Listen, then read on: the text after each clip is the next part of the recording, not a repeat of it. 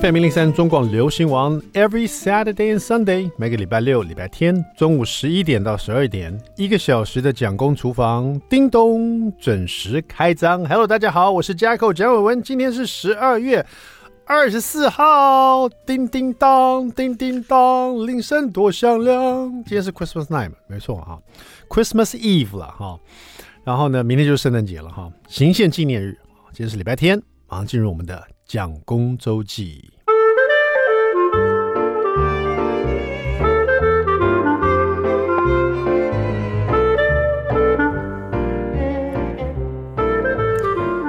说到这个圣诞节哦，真的是我的小儿子哦，常常问我说：“爸爸，圣诞老公公是不是真的？这世界上有没有圣诞老公公啊？”那我大儿子 Jackson 已经不问了，在他心目中就是他知道没有圣诞老公公，他觉得就是爸爸妈妈在买礼物给他们而已，这样。那小儿子因为他才二年级嘛，所以现在是七岁，已经八岁了。但他还是很天真啊，包括相信牙仙子啊什么的。那我也没有办法给他一个真正答案。后来就是罗宝航老师建议，我就跟他讲说：“哎，是有，这世界上是有圣诞老公公，但都是人去扮演的，因为他是个职业。就是说这个职业呢，就是大家扮演这个圣诞老公公啊，告诉小朋友。”如果你是乖宝宝，你就可以拿到好礼物这样子。那很久很久很久以前，很久很久很久以前，传说中好像是有一个真正的圣诞老公公，但是已经很多人没见过他了。据说是活在北极这样子冰天雪地的地方。所以后来我就会给他这个答案，我觉得也蛮不错的。但是呢，他还是三不五时的还是重问一遍：那到底有没有真的圣诞老公公嘛？哎，小朋友就是这样喜欢问这些问题哈。昨天的那个蒋公周记，你还记不记得？我在讲那个结婚周年记嘛，就我跟蒋夫人周年十二年的纪念日，然后我们到万华去吃小吃哈。其实我有把这个事 po 在我的 Facebook 上面哈。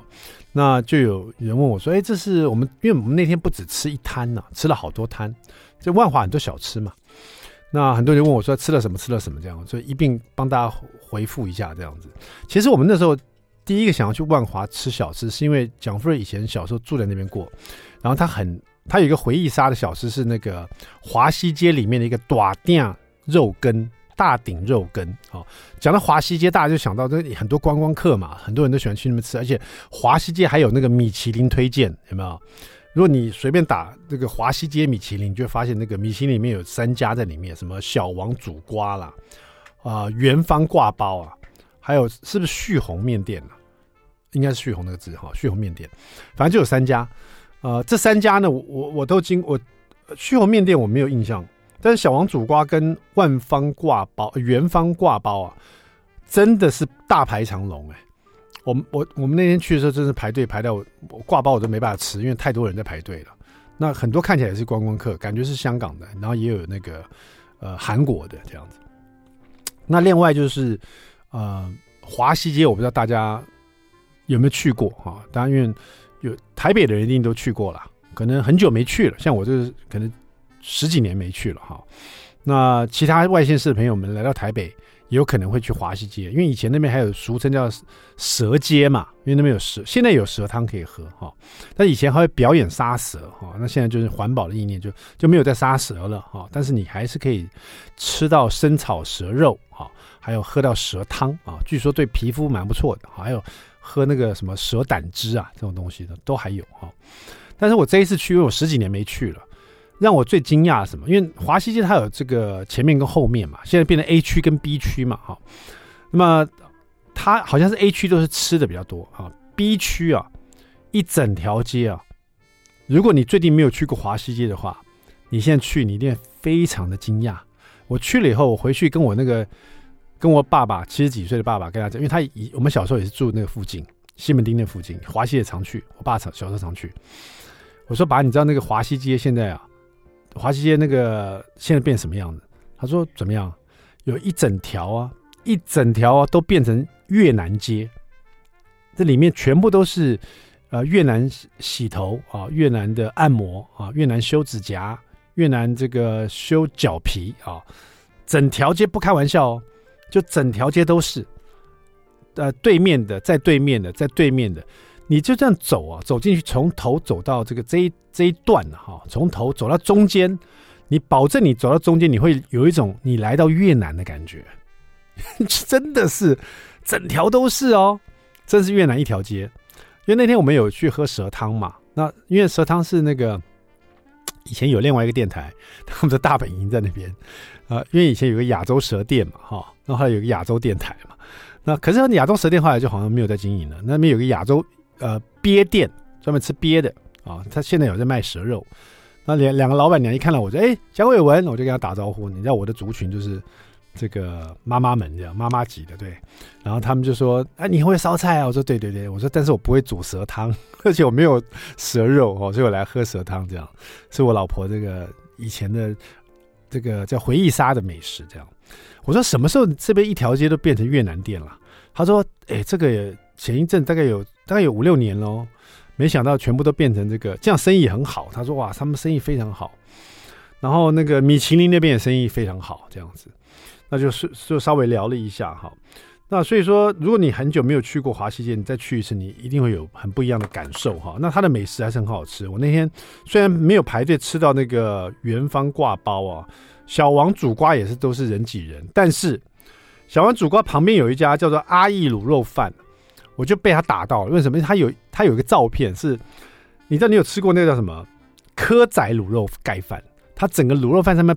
铺满了蚵仔，而且是一颗一颗很饱满的蚵仔，上面淋着卤肉饭的酱汁，你能不吃吗？我的妈呀，这叫了一个来吃，太好吃了。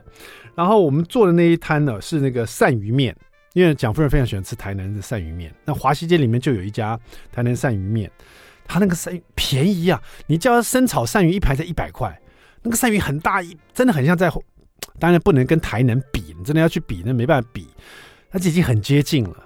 有时候你吃那个别的炒鳝鱼面的那个鳝鱼就很小一片，但是华西街里面那一家炒鳝鱼也是很大很大片，吃起来很有口感啊，很好吃。然后它的那个麻油炒猪肝，哇，粉嫩的，超级香。呃，然后另外呢，它对面还有一个胡椒饼，这个整条华西都是美食啊，所以可以去个两三次，我觉得。哦，那天我们还是这在外面，就是除了华西街以外，我们还到万华去，其他地方吃了像这个小南正记的那个虱目鱼羹哈、还有这个龙山寺的旗鱼米粉啊。讲到华西街那附近，大家就马上想到龙山寺嘛哈、我还真压根没进去过。我们中广旁边行天宫啊，我倒进去过好几次哈、但是龙山寺我好那是第一次去，就结婚十二周年。蒋夫人第一次带我进去走一走，这样没去过，开开眼界，这样也蛮美的啊，不同的感受啊。呃，所以说这个，如果你不管你是在台北市的，或者是你在外县市的哈，你没去过，或者是很久没去华西街的，我觉得大家可以再去一次哈。呃，重温旧梦以外呢，这些美食重温旧梦以外呢，还有就是看一下它有什么的变化，真的蛮特别的，好不好？好了，稍微休息一下，待会马上回到蒋公厨房。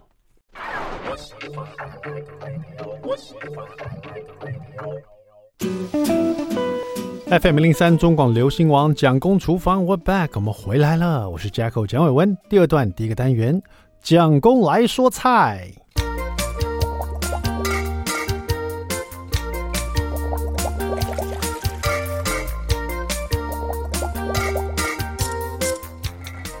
我们家住。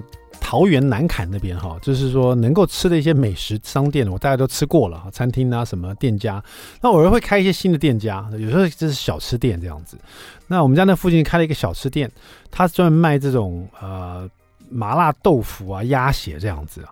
那豆腐鸭血其实就是说。也是蛮多的有在卖啊，所以说比较没有那么特别。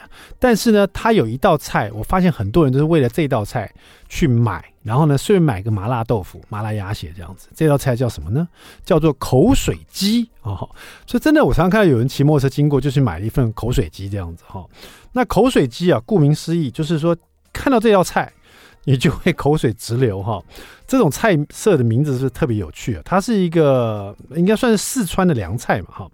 呃，而且呢，有着“名驰巴蜀三千里，味压江南十二州”的这种响亮名号啊，这不是我说的，这是收录在这个《鲜香麻辣正川味》啊，我们陈炳文啊，这个很年轻的一个厨师的他他所著作的这本书里面哈，陈炳文老师呢，他其实之前呢写了很多有关西餐啊、铸铁锅什么的，后来他出了这一本。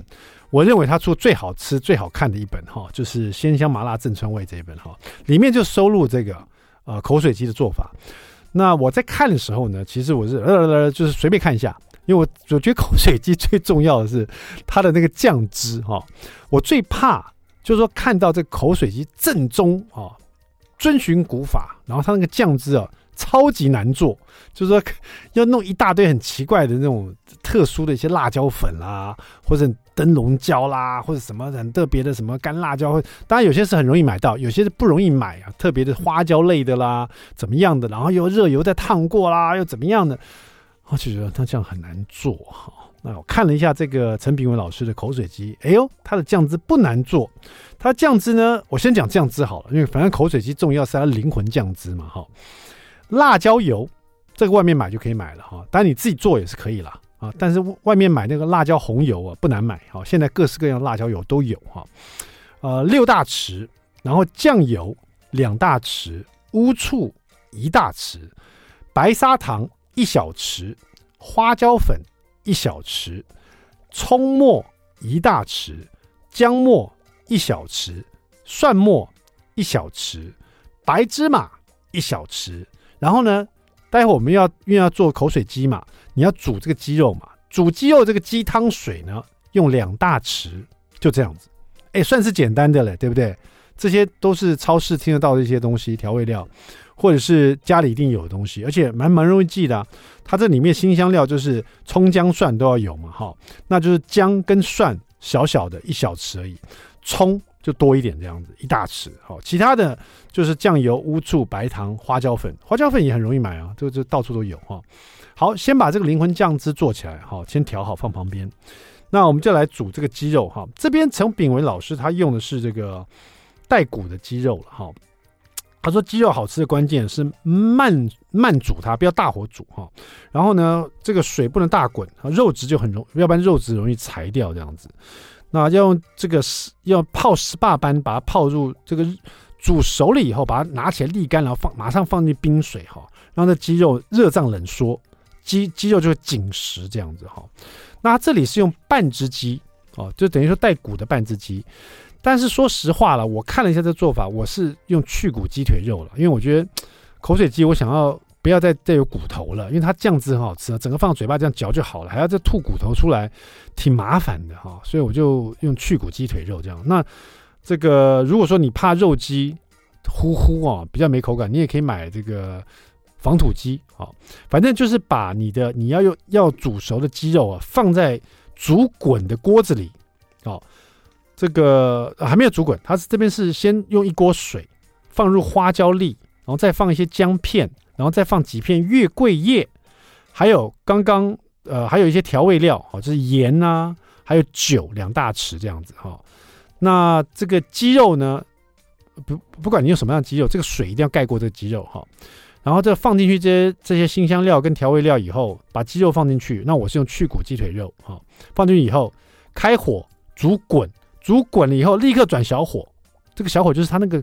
水是滚的，可是它有小泡泡出来，这种小火。它带骨的这个半只鸡哦，是煮了八分钟哈、哦。那如果说用去骨鸡腿肉，可能就不用煮那么久时间了哈、哦。那比如说你煮的五到六分钟哈、哦，然后你就关火，盖上锅盖，浸泡在里面焖的七分钟。啊，焖了以后，这个整个鸡肉去骨鸡肉是熟的，把它拿出来沥干，然后呢，放在立刻放到这个冰块水里面去冷却。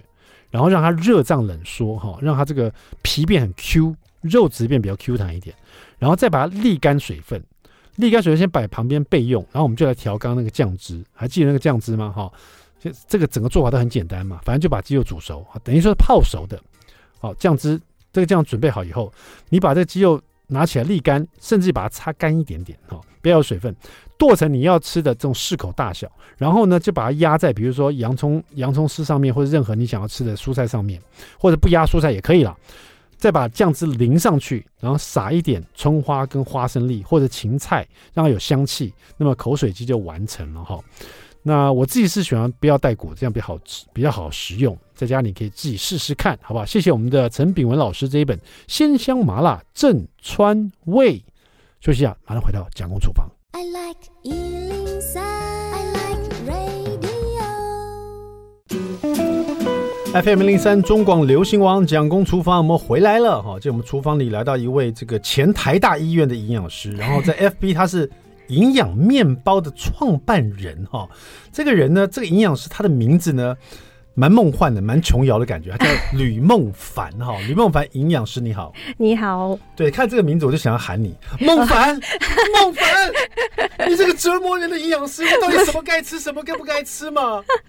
真的孟凡很像琼瑶里面的那个女主角。我我妈取的，我妈取的。你妈是不是爱看琼瑶？可可能有点。对啊，你马上就我马上就脑脑海里就有那个马景涛在那喊着：“孟凡，孟凡，不要走。”妈，今天我们的 孟凡营养师来到现场，推荐他这本书啊，叫做《营养师的饮食 Q&A》。这本书呢，整本就是 Q&A，对，还蛮酷的。是，你基本上就是走这个呃。柯文哲路线，哎，哦，是吗？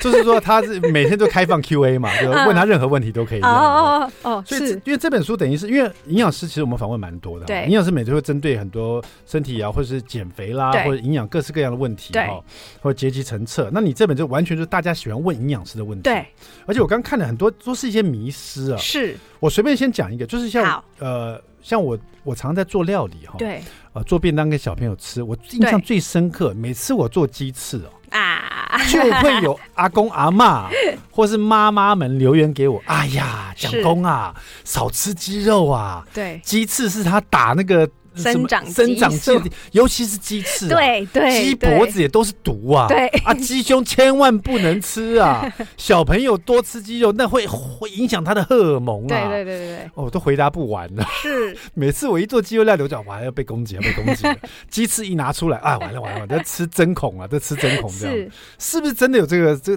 这就有人有人问你这个问题吗？很多啊，然后就是在路上，其实应该说这个问题从我小时候自己小时候就常听爸。爸妈讲，是。他们不准我们吃某某某个素食店的鸡鸡鸡肉的东西，对对对对。然后就我深信不疑的到自己长大，然后自己到自己当营养师之后，发现这件事完全就是无稽之谈。对，然后会触发我想要写这个的原因是，就是真的是觉得机不可失，一定要把它跟大家讲一讲。就是因为我本来以为这这么几十年都应该已经没有人在讲，没想到我就是出去吃饭，真的就是听到隔壁桌的人在讲，而且因为他为什么会很压抑，是因为那个字里行间听得出对方应该也是个营养师，啊然后我就觉得他怎么连营养养师都这样讲，而且他一讲出来，所以他同桌三个人就深信不疑，你知道吗？但是这听起来就很，真的很感觉是可信度很高。就鸡鸡要长那么肥这么大，要打营养素，要打生长激素，常常也听到这个节目里可能会提到这种事情。对啊，鸡要打生长激素啊，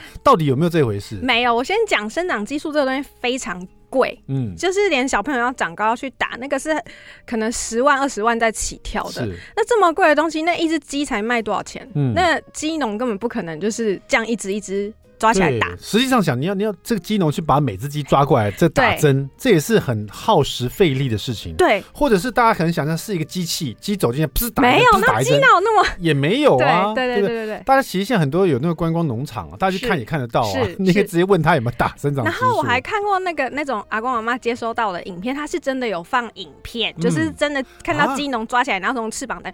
我跟你说，那个是在打针，没错，但那不是。生长激素，因为鸡跟人的宝宝一样，从出生开始就要打很多疫苗嘛。是，对，那个是打疫苗，那他就把它冠上说这个就是在打生长激素，根本不可能。所以说，其他的爸爸妈妈们说，下次我再做鸡翅膀料理，你就回 留言说不要吃鸡翅，都是打他的是打他的疫苗地方啊，这样，那我就接受啊。那 就是说打生长激素是不可能，不可能，不可能。所以多吃鸡肉到底会不会影响小朋友的荷尔蒙？呃，应该说主要的问题是高油高糖的饮食。吃太多，小朋友如果提早，就是应该说他变得太胖，那脂肪一多，确实有可能会提早发育。对，那但那问题不是在于你吃鸡肉里面有荷尔蒙这个问题。好的，吕梦凡营养师的饮食 Q&A，这里面有总共有几题？大家问你的问题？两百，两百的，嗯，两百两百个大家在问这样，对对对，两百个迷失哈。是，其中一个迷失，我也常呃，就是人家会跟我这样讲，就是我在买蛋的时候，哎。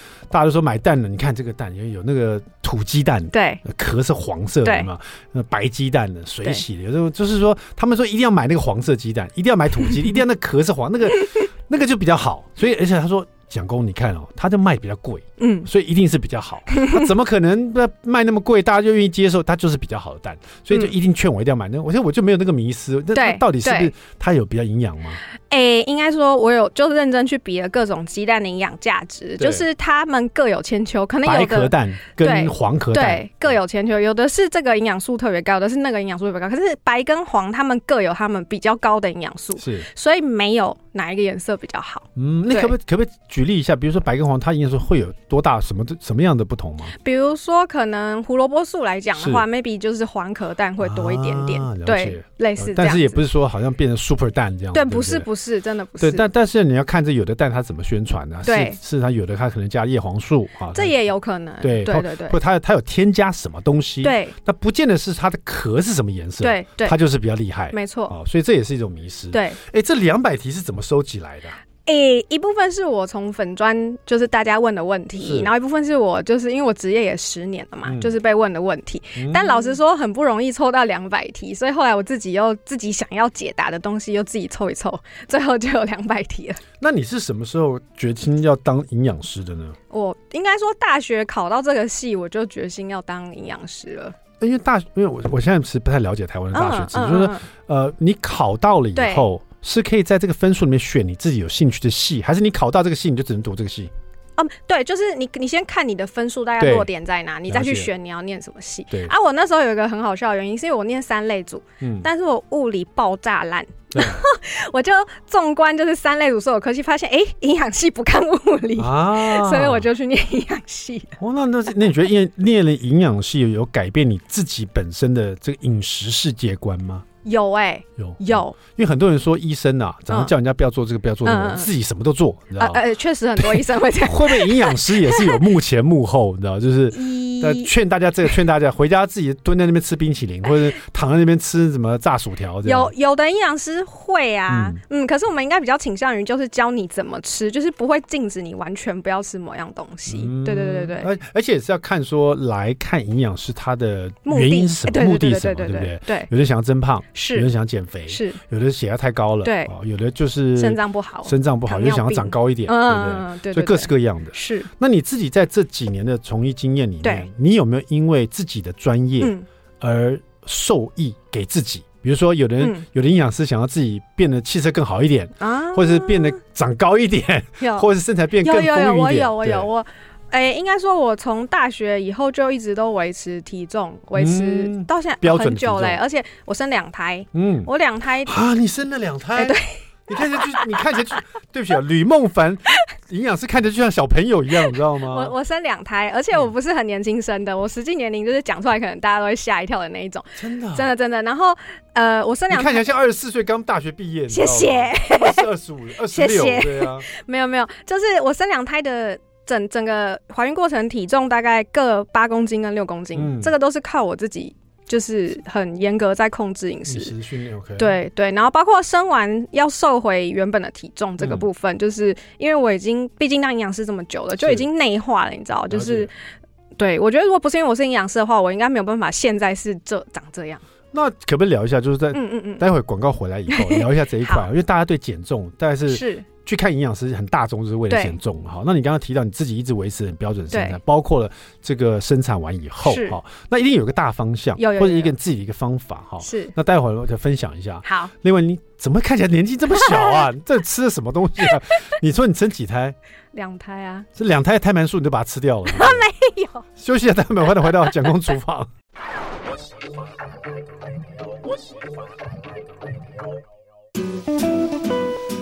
FM 零零三中广流行王蒋公厨房，We're back，我们回来了，我是 Jacko 蒋伟文，孟凡，孟凡营养师，到底我们该问他什么问题？吕孟凡营养师这个名字像不像琼瑶里面的人物哈？今天他来到这本这个他第一本作品吗？第二，第二本了哈。饮食 Q&A 两百个问题问营养师，你第一本作品是什么作品啊？专讲减重，我也有来上那个五哥的节目。你怀孕吗？没没哎，第一个生完了。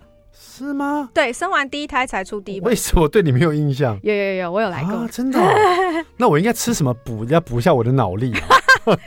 我真的，我前几天去上健身房，我竟然忘记自己的身份的字号，你知道吗？讲都讲不清楚，真假？这会不会是一种病状啊？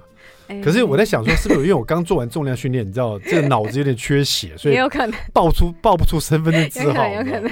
哎，anyway，回到回到刚刚的问题，就是因为孟凡，你说你这个生了两胎以后，我身材又维持很好，对啊，自己有自己营养，而且甚至于你都一直维持蛮不错的身材，就是标准身材这样，对对。那怎么做到的？呃，我饮食是真的很控制。首先，我完全不喝含糖饮料啊。OK，好，对，这个我也不。再来炸的啊，炸，我二十年没吃了。炸的不吃，太多东西不能吃嘞。对。你说举凡炸鸡腿、炸排骨、对，炸猪排，对，哎，日式炸猪排那多好吃啊！我的粉丝都知道我二十年不碰炸鱼块、糖醋鱼、糖醋排骨都不碰。都不行啊！连那种就是他可能过，比如说狮子头，他要在做的过程，我刚才想讲狮子头，这这种的我也不，我也不吃，那太凄惨了。对我大部分人听到都说很凄惨。年呢？对，就是所以我还蛮贯彻这些。对，可是我不会叫我的个案这样啦。对，所以这是一种坚持。第一个不吃油炸的，对，那而且都不吃。真的，只要是油炸就不吃，含糖饮料不喝。对，那其他不用问了，这两个做到就可以了，那就身材就维持很好啦。可是那这样，很多人就说他也要控制淀粉啊什么，你有在控制？有有有，淀粉我也很严格控制。就是我之前一直都是早上跟中餐会吃淀粉，晚上就不吃淀粉。哦，晚上不吃淀粉。对，可是可是这个其实没有绝对，就是你要早上不吃淀粉，午晚餐吃淀粉也可以啦。我只是个人当初是做了这样的一个选择。对，然后呃，但是我不会推荐都不吃淀粉。我还是要回到油炸这一块。哎，好好好，你是怎么说服自己二十年都不碰油炸？就是说，为什么选择不碰油炸？油炸也有人会说啊，油就是好油的话啊，炸起来是 OK 的。为什么你怎么这样决定？一开始其实跟营养无关。一开始那时候二十年前念念书的时候，是发现我只要一吃炸的，我就长痘痘。啊，然后屡试不爽，然后我后来就火大，之后就不吃了。嗯，然后因为我家有我爸三高全部都有，是，然后我大学毕业的时候胆固醇就过高了。就是天生的，是，然后这就更加重了我就是不要吃炸，因为炸的有反式脂肪嘛，所以就干脆贯彻到底。哇，那真的很多不能吃。对，甜品里面甜甜圈也是炸。对，没错。我跟你讲，我那时候还特别跑去问，白糖贵。对，问那个 Mister 什么什么那一间，对对对，我还跑去问店员，因为我觉得吃起来有的不像炸的，我问他说没有，全部都炸过。全部炸的，对啊。后来我就再也不吃那些。哇，好惨哦，真的是，这这这这是一种生活了哈。是。这真是蛮厉害，把自己当偶像巨星来生活着，这样子 蛮厉害的。好，那这个这几年大家都很红益生菌，像我小朋友每天都要吃益生菌。对，那到底这可是以前大家也不吃益生菌。对，益生菌可不可以从食物中获取，还是说我们一定要现代的人一定要吃益生菌呢？我觉得没有一定要吃益生，应该说我们与生俱来就会有益生菌在肠道，从胎儿。你甚至是自然产跟剖腹产，它的菌种都会不一样。对，从胎儿产出这刻起，它就慢慢会有益生菌在肠道内。那问题是，现在为什么这么红益生菌？是因为我们现代人，比如说生活忙碌、压力大，然后乱吃、饮食不均衡，导致你肠道里面的那些菌相就变得比较不好。嗯嗯，所以在这样的前提下，你再去吃一些好菌来补充，大概是这样的概念。嗯、对，所以我我个人是比较倾向于说，你去调整你的生活作息，然后日常饮食，让你的菌相。是好的，这个我个人嘛，我会比较倾向这个做法。那营养是你自己哦，有给你的小孩吃益生菌吗？没有，没有的，没有，没有，没有，真的没有。那你的小孩没有？那你的小孩可以吃油炸的东西吗？哎，我会让他们吃，他们还好吗？对他们还小朋友其实还好。小朋友其实我在想说，是不是他们的那个呃代谢比较快？应该说油炸第一个联想到就是心血管啊、胆固醇这些问题，小朋友。不太会有这个问题，但当然也不是说过量吃，过量可能会肥胖，小朋友肥胖就不好。对，但是他们没有心血管这部分，对，所以就偶尔让他吃，我是会让我的小朋友吃。因为你的小朋友一个是呃中班，对，一个一岁八个月。对，一个是小小一一岁八个月，对对对，大家就是大概了解一下。嗯嗯。那因为我的小朋友有肤质过敏的问题哈，嗯嗯，那就是我常常分享一些呃无麸质料理啊，无麸质的便当啊，因为等于他等于在学校就不能吃营养便当，对对对对对。那就有一些朋友就问我说啊，无麸质料理，然后无麸质这好像不错，很健康的样子，他们他们也想来尝试，甚至于他们没有麸质过敏，对，他也问我说，那怎么去买无麸质的酱油，或者怎么去买无麸质的意大利面？对，他想。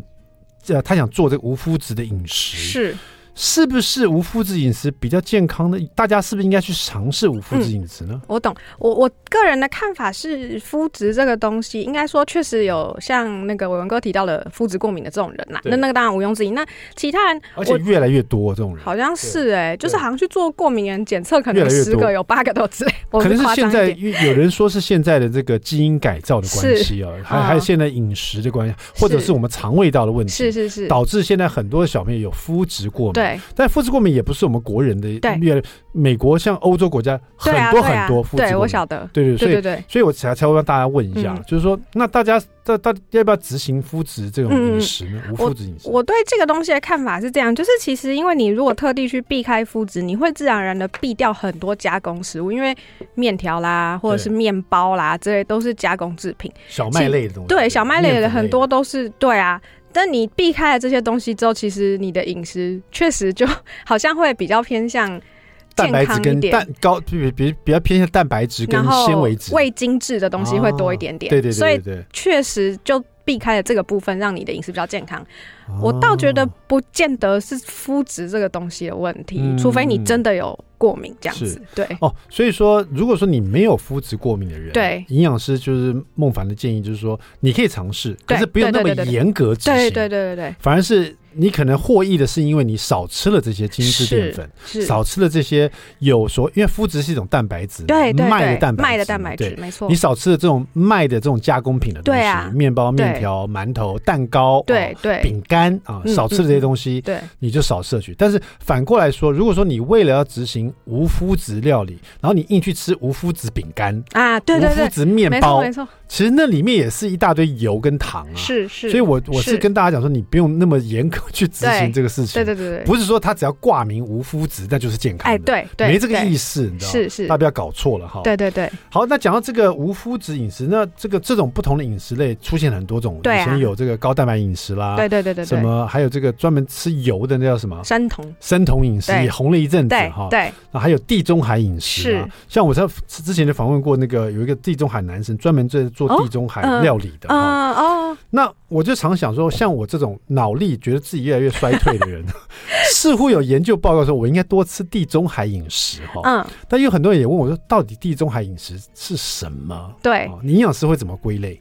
它其实就是一个，应该说一个比较健康的饮食模式啊。就比如说，因为那是地中海起源的嘛，那住在那附近的人，他们可能用的油都是橄榄油，然后他们可能吃鱼比较多，是类似，然后蔬果也要吃的多一点。然后一些坚果啊，未精制的杂粮啊，这些，然后蔬就是，其实它就是总而言之，就是一个很健康饮食模式，就是一个好油，然后多吃蔬菜水果，然后多吃海鲜，Omega 三，对对对。这个回到我另外一个问题，待会广告回来，请这个我先请营养师想一下，回来大家、啊、大家也想一下哈，就是假如说我天天都吃冷压初榨橄榄油，uh huh、我天天都有用好的洛梨油，uh huh、添加 Omega 三这些东西哈，对，那这样子。我是不是可以就不要吃鱼油了？啊、就是我是不是可以就我天天都都已经在吃这些好油了，我还要再吃鱼油吗？可不可以不要吃了？是是是。再回来问一下营养师，别走开，马上回来。I like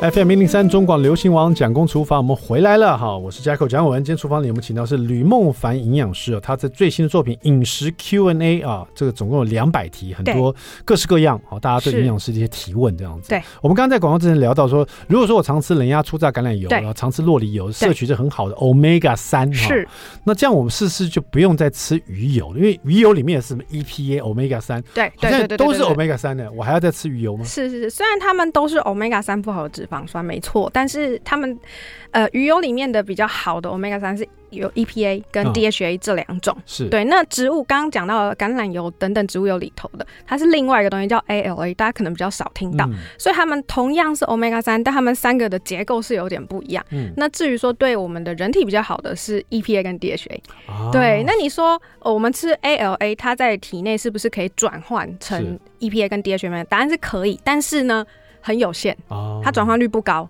了解，对，所以说，呃，所以如果要 EPA 跟 DHA，那就要直接补充鱼油，对，不能期待说用冷压初榨橄榄油去取代它，这样。哎，对对对，没错。哇，所以我要吃那么多油？不是。所以这当然这也是地中海饮食在讲的，一定要多吃好油啦。对对，因为这个像我刚刚说，我现在记性那么差，是不是要多多吃？哎，这不是乱盖的，因为脑里面都是油嘛。对对，所以你补充好油，对你的脑细胞总总是好的事情。啊，对是。但是人家如果说我拿这些好油来炸东西给你吃，你要不要？嗯，不不要，对，因为有的那个地中海饮食，它也是用炸的，它 它用好油来炸，这样对对，代表是好的事情，这样。好，这个吕孟凡营养师的饮食 Q&A 啊，其实两两百题有很多各式各样的题目，它在这个编辑里面有有关于呃鱼蛋类的哈，有关于乳乳制品类的，有关蔬菜类的，有关于这个全谷杂粮类的问题，还有各式各样水果类的问题哈。对。油脂啊，像我刚刚聊聊到坚果啊、种子类的东西哈，综合类，还有各式各样的营养素哈，是保健食品的问题，对，瘦身一些各式各样食品的成分，哎，对对对对对，他也告诉大家这些成分到底是什么，比如说这个。蜂蜜不是糖，吃了会不会让血糖升高啊？这这各式各样的问题哈。有关素食的也有，有两百题里面，你只要是有的，几乎都有了。妈妈宝宝的啦，生活的啦，疾病篇的啦，所以真的很建议大家这一本这个吕梦凡营养师的饮食 Q&A，你如果找不到你要问的，你去他的那个 Facebook 去问他，他会加到他下一 下一本里面去，好不好？好好的，谢谢我们李梦凡营养师，谢谢蒋公厨房，我们下次见，拜拜，拜拜。